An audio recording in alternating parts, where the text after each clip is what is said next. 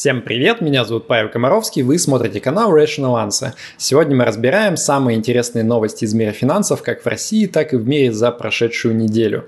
ЦБ воюет с телеграм-каналами и нулевой ипотекой, но не хочет разблокировать фонды Finex. СПБ биржа продолжает все время к чему-то готовиться, а Нобелевскую премию выдали за мемы. Поехали! Rational answer. traditional answer. ЦБ хочет объявить войну некачественной инвестиционной аналитике в Telegram. Об этом заявил э, Валерий Лях, директор департамента противодействия недобросовестным практикам ЦБ на круглом столе на УФОР. В общем-то, он по сути сказал, что вот этих самых мамкиных аналитиков в Телеграме развилось слишком много, и нужно бы их как-нибудь порегулировать. Например, создав специальную организацию, которая будет хорошим, правильным, годным аналитикам выдавать специальный знак качества, а всяких негодных, наоборот, вот подспудно гнобить путем не выдачи им этого самого знака качества.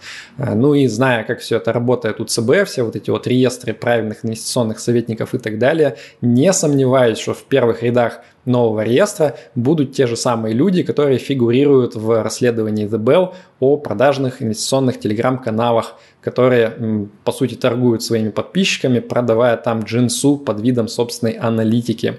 А, кроме того, Валерий Лях еще заявил там, что была одержана полная и безоговорочная победа над практикой pump and dump, когда вот э, эти же самые мусорные телеграм-каналы разгоняют какую-нибудь там бумагу восьмого эшелона на российском рынке, предварительно ей закупившись, а потом, соответственно, обкэшивают купленные бумаги об своих преданных подписчиков-хомяков. А, ну, не знаю, если честно, как можно проверить, э, была одержана эта победа над Pump and Dump или нет. А, Влях сказал о том, что там какие-то якобы блокировки счетов помогли полностью искоренить эту практику, но, если честно, я немножко сомневаюсь, что таких событий сейчас не происходит. Посмотрим. Rational answer. ЦБ предупредил о риске пузыря из-за ипотеки с экстремально низкими ставками. В последнее время появилось много так называемой ипотеки от застройщика под ставки всякие там типа 0,01% годовых. Понятно, что при этом стоимость вот этих скрытых процентов просто зашивается внутрь цены квартиры, которая в таком случае оказывается выше процентов на 20-30. Ну и при этом выгодность такой штуки, она сильно зависит от паттерна дальнейшего поведения заемщика. То есть если он он вот гасит сильно заранее ипотеку через несколько лет, то в этом случае получается, что он как бы зря просто переплатил при покупке лишние проценты. А вот если он наоборот по-честному растягивает выплату на эти самые 20-30 лет, то тогда наоборот, скорее всего, для него это будет выгодно, ведь с учетом инфляции за это время такая 0% ипотека э, позволит расплатиться сильно подешевевшими деньгами в будущем. Э, ну а Банк России тут негодует, что вот этими вот псевдодешевыми ипотеками, получается, слишком разгоняется спрос на недвижимость, цены на недвижимость растут, получается пузырь и вообще нехорошая ситуация. Э, да и банки дурачки, по мнению ЦБ, они вот как бы не просчитывают, что такую ипотеку будут гасить досрочно гораздо менее охотно, комфортно, чем традиционную ипотеку, которую многие как раз-таки стараются как можно быстрее загасить из-за высоких процентов. И в итоге в будущем банки просто окажутся с полным балансом э, неприятных 0% э, пассивов, которые ничего не приносят, и, соответственно, банку не особо выгодны, и его финансовую устойчивость снижают. Э, в общем, Центробанк сейчас будет с этой практикой крайне всеми силами бороться, скорее всего, путем того, что будет щемить эти самые банки, которые пытаются в таком участвовать. В общем, до момента прекращения выдачи э, ипотеки под 0% осталось, да, в общем-то, и нисколько уже не осталось. Наверное, скоро мы ее не увидим. СПБ биржа, кажется, подготовилась ко всему. Целый ворох новостей про эту нашу любимую биржу. А, представители СПБ биржи пообещали в очередной раз, что с 17 октября начнется подготовка к выплате дивидендов по части иностранных акций. А, напомню, что в июле нам обещали, что к концу августа уже произойдет, собственно, сама выплата дивидендов, а вот сейчас нам говорят, что а, в октябре начнется только подготовка к выплате. То есть получается, что с июля по 17 октября СПБ биржа готовилась к подготовке к выплате дивидендов. Nice.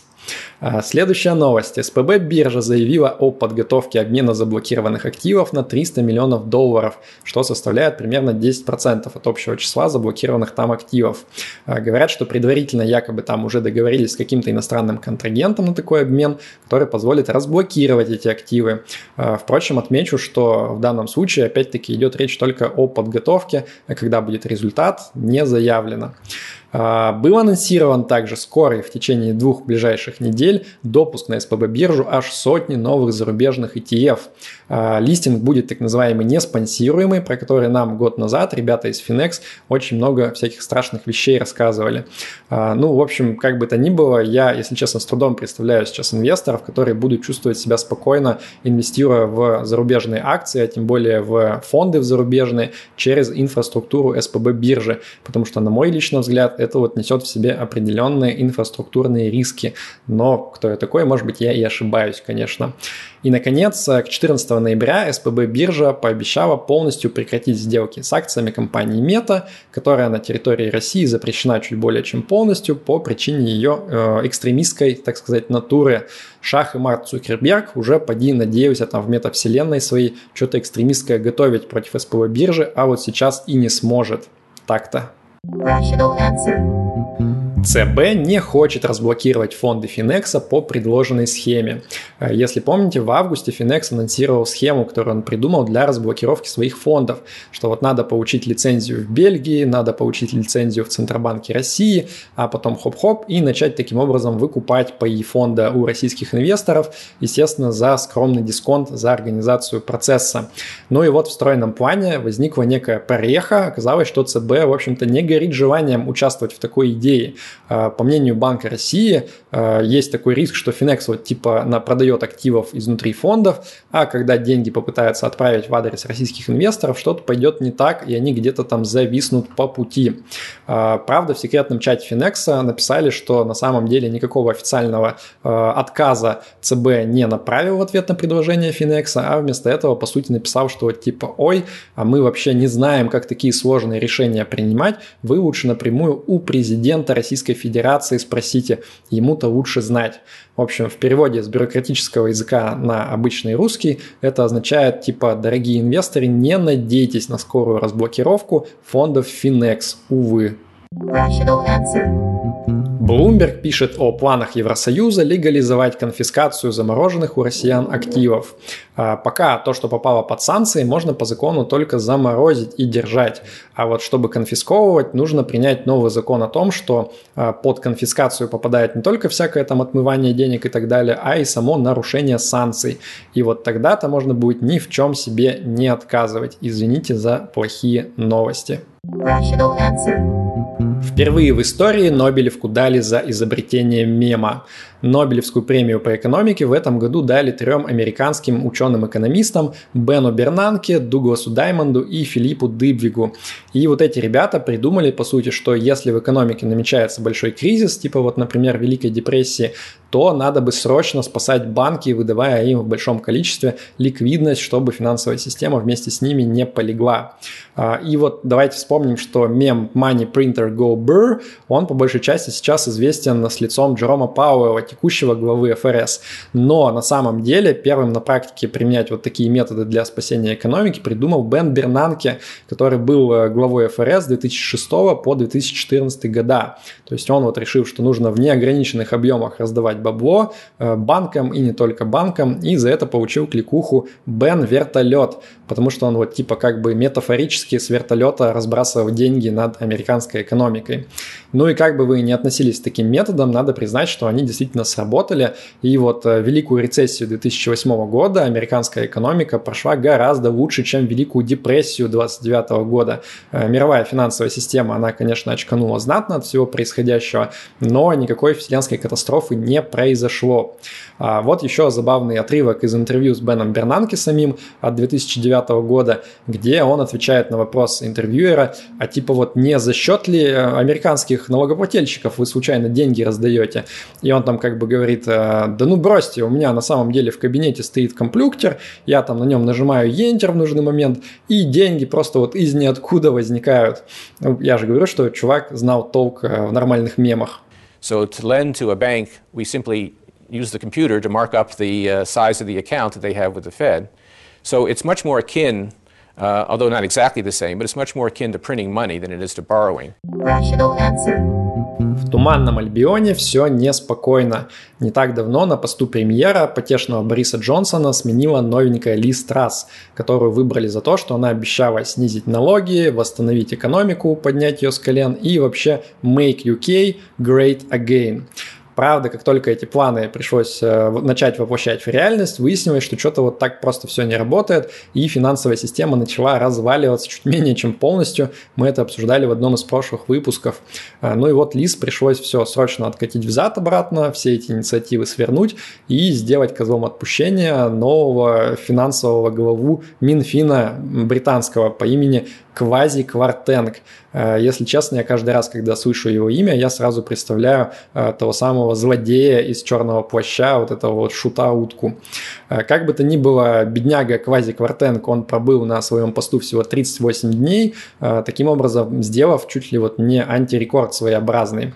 А новый руководитель Минфина британского Джереми Хант, он сразу же сказал, что не надо ждать никакого сокращения налогов, а они, скорее всего, еще и повышаться будут, потому что нужно каким-то образом образом выбираться из бюджетного дефицита, куда себя Англия сама загнала. А, ну и рекомендую заценить э, пресс-конференцию, которую Ли Страс дала по поводу всех этих событий. Там очень забавно, журналисты собрались и делают ей самую настоящую прожарку, задают всякие разные неприятные вопросы. Э, например, вот типа, мэм, а вам вообще стоит оставаться премьер-министром с учетом того, что вы столько дров наломали за свое недолгое правление, да еще и отказались от всего, что вы нам обещали, когда вас избирали. В общем, бедняга Лис продержалась примерно всего лишь 4,5 минуты а потом просто тупо сбежала из-под объективов и микрофонов журналистов. Э, приятно иногда посмотреть на прямую линию с первым лицом страны, где люди могут задать действительно интересующие их вопросы. Э, почему-то ни одного вопроса про йоркширский квас в адрес Листрас не прозвучало, уж не знаю почему. Rational answer. Криптобиржу наказали за обход санкций. Американский санкционный орган OFAC оштрафовал криптобиржу Bittrex на 53 миллиона долларов за то, что она продолжала оказывать услуги всяким там разным ребятам из Ирана, Судана, Сирии, Кубы и Крыма. А, для находящейся на 76-й строчке по объему торгов биржи сумма в 53 миллиона долларов, надо признать, является достаточно значительной. В общем, а, регуляторы по всему миру западные продолжают напоминать а, разным криптонам, что отстаивать шифропанковские идеалы – это, конечно, очень прикольно и весело, но заплатить за это придется из своего кармана. Так что, скорее всего, количество бирж, которые будут хотеть вот что-то продолжать такое делать, будет сокращаться со временем, увы. Лендинговый протокол Mango Markets хакнули с особым цинизмом на 116 миллионов долларов. А, их родной токен Mango, он вот не очень отличается большой ликвидностью. И один предприимчивый паренек-хакер, он туда пришел на этот протокол и купил немного этих Mango на не очень большую сумму денег. А потом пошел а, в другие централизованные криптобиржи и там просто тупо запампил этот токен, то есть влил туда много денег, так что его стоимость выросла в десятки раз просто. И вот эта его небольшая позиция в манго, она стала стоить аж 400 миллионов баксов. И вот под залог этих самых манго он смог взять в долг другой крипты в этом протоколе, уже нормальной, более стабильной, всяких там стейблкоинов и так далее, на 116 миллионов баксов. А, ну, естественно, после этого сам токен манго обвалился сразу же обратно, и займ стал полностью необеспеченным. Но это не самое смешное в этой ситуации. После этого этот хакер, он пошел в DAO, который управляет этим протоколом, то есть децентрализованная, э, анонимная или автономная, я уж не помню, организация, как там расшифровывается. И он там у них создал предложение, то есть там как это работает, что любой, у кого есть токены этого самого DAO, он может голосовать за всякие разные предложения. И вот он там создает предложение по типу, ребята, давайте подарим 50% украденного хакеру за то, чтобы он вернул все остальное, остальное, а мы его за это ментам сдавать не будем. А, и он, что самое как бы циничное, у него же сохранились эти токены манго, которые он наворовал. И вот он как бы сам голосовал за свое предложение, типа, М, большинство хочет поддержать. А, но, как ни странно, первое его предложение отвергли, а вот второе предложение, где уже он чуть-чуть снизил планочку до 40%, а, его остальные пользователи манго, матерясь сквозь зубы, поддержали, потому что, ну, куда деваться. А, и в итоге еще и выяснили, что это вообще за хакер. Это оказался твиттерский чувак по имени Абрам Айзенберг, и он вот в Твиттере целый тред накатал, достаточно тролльный, стебный, про то, что типа, да мы вообще пользовались этим протоколом полностью в рамках закона, так как было задумано. Ну и что, что он обанкротился в процессе? Ну это мы не виноваты, как-то так получилось. И вообще надо было лучше думать, когда вы код протокола писали, потому что код как все знают, криптоны – это закон. На этом на сегодня все. Надеюсь, вам было интересно. Ставьте лайк видео, подписывайтесь на YouTube канал. А самое главное, подписывайтесь на мой телеграм-канал по ссылке в описании, потому что там самые интересные новые материалы и статьи и появляются. Да пребудет с вами разум. Счастливо!